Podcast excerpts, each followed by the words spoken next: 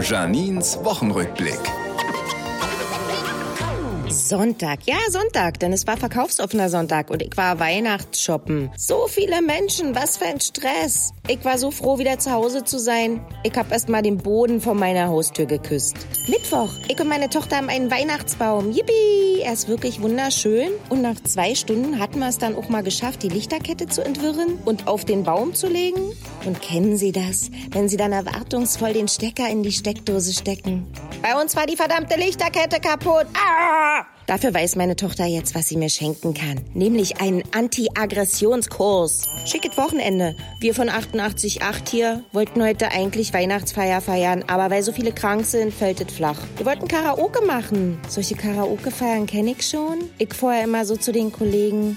Wie peinlich, da singe ich bestimmt nicht mit. Ich nach zwei Gläsern Wein so. Dancing Queen,